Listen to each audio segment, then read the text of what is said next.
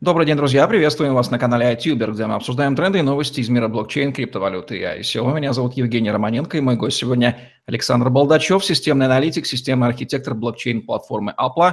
Александр, приветствую вас. Добрый день, Евгений. Добрый день, зрители. Продолжаем наш блокчейн-ликбез. Сегодня разбираемся с понятием смарт-закон. Александр, это понятие введено вами, рождено на белом свете. Давайте поясним, что же такое смарт-закон и почему возникает необходимость в этом понятии. Ну, тут, наверное, потребуется некоторая история. Э, наша платформа изначально задумывалась э, как платформа для e-government. И э, она носила название EGAS, e-government as a service.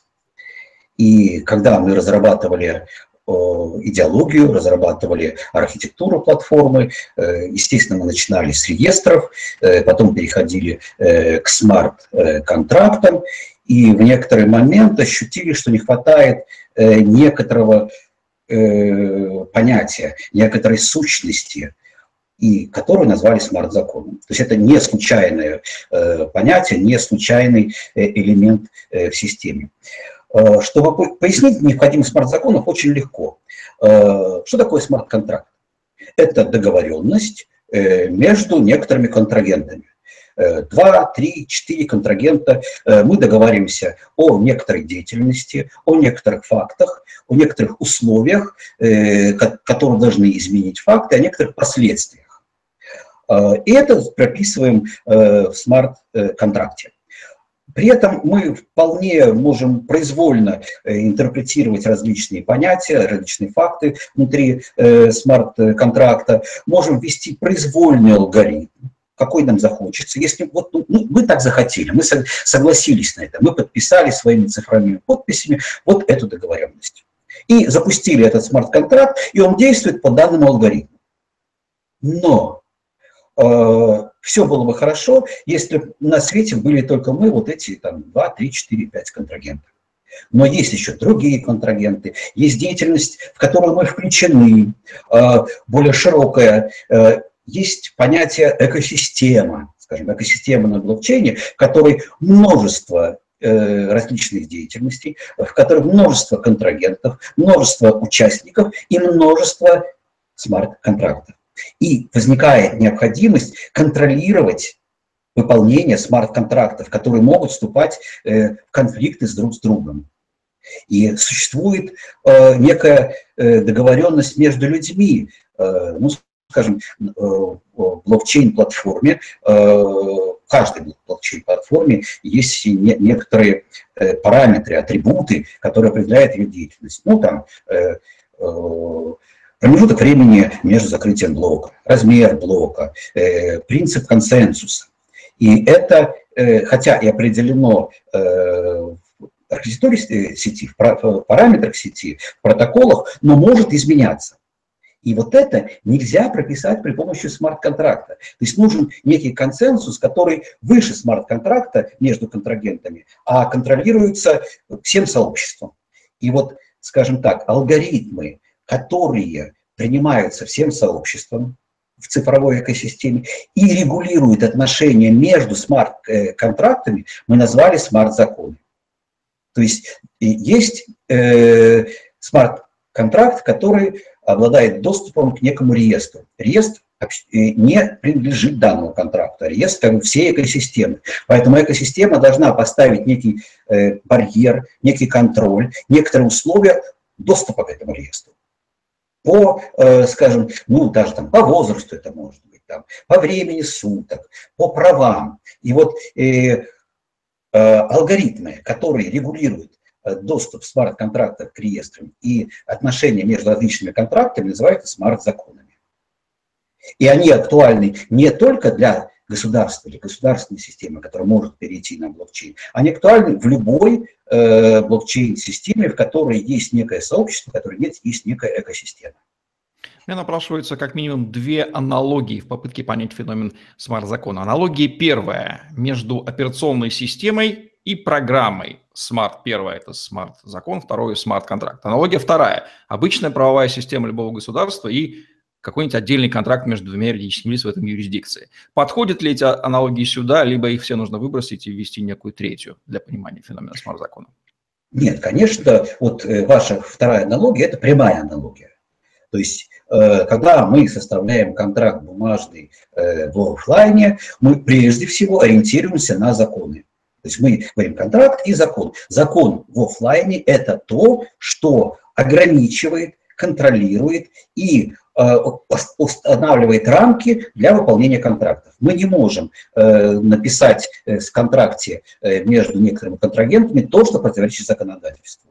И, скажем, когда будет исполняться наш контракт, то автоматом автоматом это в смысле автоматом не алгоритмически, но подразумевается, скажем, отчисление налогов, которые тоже контролируются законами. То же самое э, может быть реализовано и в экосистеме блокчейна. Выполняется контракт, э, рамки за выполнение этого контракта накладывается смарт-законом, и также смарт-закон может контролировать доступ к реестрам и производить автоматическое отчисление налогов, скажем, в пользу владельца экосистемы, э, в пользу владельцев сети, или фонд владельцев сети может делать отчисления с каждой транзакций. То есть это прямая аналогия. Есть контракты, и над ними, над ними э, функционируют смарт-законы. И существенная разница еще между контрактами и законами, как офлайн и онлайн, между, между смарт-контрактами и смарт-законами в том, что кто их принимает и кто их устанавливает. То есть если контракт устанавливается между контрагентами, между э, несколькими людьми, двумя людьми, как минимум, э, внутри э, некой пространства деятельности, в некой экосистемы, то традиционно закон принимается всей системой и действует на всю систему. Уже, и есть некая, должна, обязательно должна быть некая процедура, чаще всего это процедура голосования, ну, либо, если это диктатура, то это значит э, указ диктатора, который устанавливает некие правила в законов либо в виде обычных законов в государстве, либо смарт-законов, распространяющихся на сеть или некий участок сети. Э, ваша вторая аналогия, ну, наверное, не совсем точна, потому что э, программным программный смарт-закон и смарт-контракт, они практически идентичны. И э, только тщательно проанализировав код, можно выяснить, что вот этот контракт связывает э, контрагентов, а этот контракт устанавливает ограничения. Поэтому вот именно, но где-то, где-то можно действительно провести такую аналогию. То есть если мы запускаем новую сеть, э, новую блокчейн-платформу, и в ней уже прописаны смарт-законы, прописаны смарт-законы, то это и является неким базисом, некой э, действительно операционной системой, на которой должны строиться контракты, которые не имеют права, то есть чисто алгоритмически не могут ничего сделать, кроме того, что прописано и установлено смарт-законами, являющейся базой, ну, можно сказать, операционной системой. Да. Какие проблемы порождает отсутствие смарт-законов? Ну, наиболее просто пояснить, это на проблеме прошлого года с казусом ZDAO э, в эфире. То есть сеть эфирем была создана только для смарт-контрактов, Э, смарт-законов понятия тогда еще не было. И если э, в одном из контрактов обнаружилась э, прореха, дырка, уязвимость в коде. Кто-то воспользовался этой уязвимостью и вывел огромную сумму токенов криптовалюты на свой счет. То есть обычная ситуация в офлайне, где-то был плохой замок Э, в квартире, э, кто-то отмычкой открыл, зашел, э, забрал и унес. В офлайне у нас есть закон. Мы могли его поймать, этого человека, судить и присудить ему конфискацию имущества фонд того, в пользу того, кого он ограбил. Вот.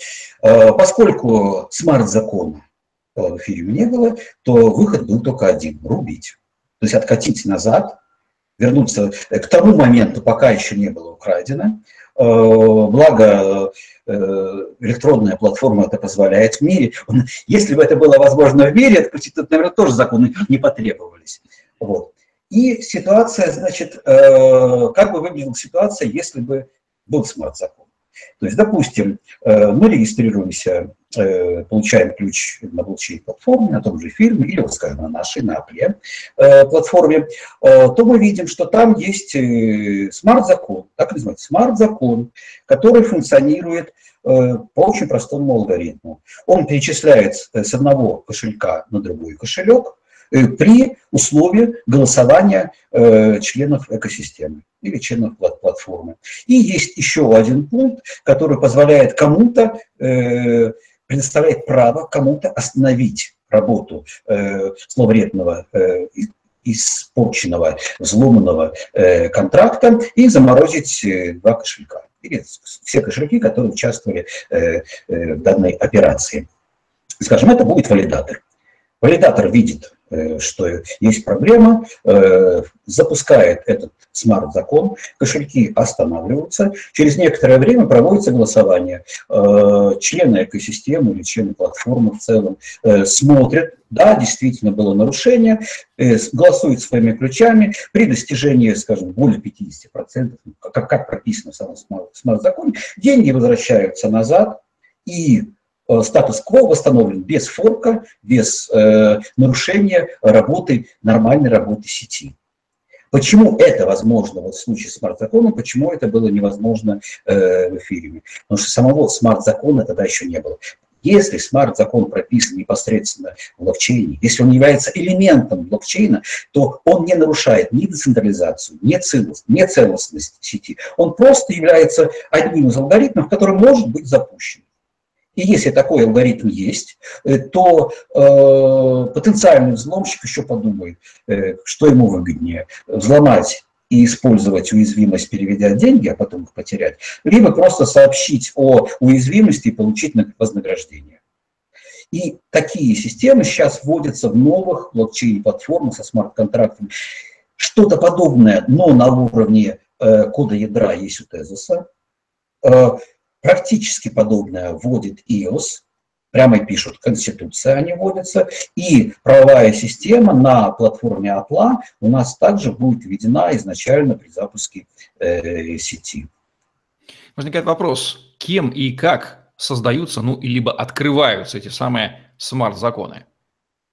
Ну, я частично рассказал, что если мы э, открываем новое государство, э, вот, учреждаем новое государство, естественно, тот, кто его учреждает, тот и дает первый закон. И, и, и дает правила, конституцию, как другие законы могут приниматься. То же самое касается и платформы. Э, если платформа запускается, то ее создатели должны э, запустить первые смарт-законы, создать их, написать их и э, впустить их вместе в платформе одновременно. Э, дальше они должны также прописать, а как дальше будут изменяться эти смарт-законы, какие правила изменения, каким количеством голосований, кто имеет право э, вносить новые законы. Ну, скажем, будет написано, что э, треть голосованием, треть участников сети может быть принят некий проект. Проект могут предлагать, там, скажем, только 15% участников сети. Ну, Простая конституция, обычная конституция. Э, и в дальнейшем э, консенсусом сети, участников сети, может быть, она изменена, добавлена, может, добавлены новые законы. То есть в любом случае, э, в любом случае нужно понимать, что при работе людей, а нет кода, то есть блокчейн – это не просто код, это обязательно люди, которые работают с этим кодом, которые вступают в некие взаимоотношения. И, и это один момент. И второй момент, код не является неуязвимым. Еще протокол блокчейна никто не взламывал, но контракты, которые будут писаться, приложения невозможно 100% защитить. Поэтому должны быть э, некие полуалгоритмические системы, которые предотвращали э, последствия взлома. И вот для этого нужна правовая система, нужны смарт-законы и нужна э, система их принятия э, и изменения. Ну что, феномен смарт-закона теперь нам понятен. Нужно ли добавить какие-то ключевые мысли по этой теме под финал? Да нет, наверное, мы разобрали все моменты смарт-закона. Можно уточнять, но я думаю, что это не в рамках нашего временного баланса. Ну что же, прекрасно. Это был Александр Болдачев на канале iTuber. Ставьте лайк, подписывайтесь на YouTube-канал, пишите комментарий. В описании под видео ссылки на телеграм-группу с новостями и сайтами по криптовалютам. Пройдите наше бесплатное обучение работе на крипторынке подпишитесь на блог в голосе, первом русскоязычном социальном медиа на блокчейн и зарабатывайте на контенте, лайках и комментариях. Удачи вам, до новых встреч. Всего хорошего.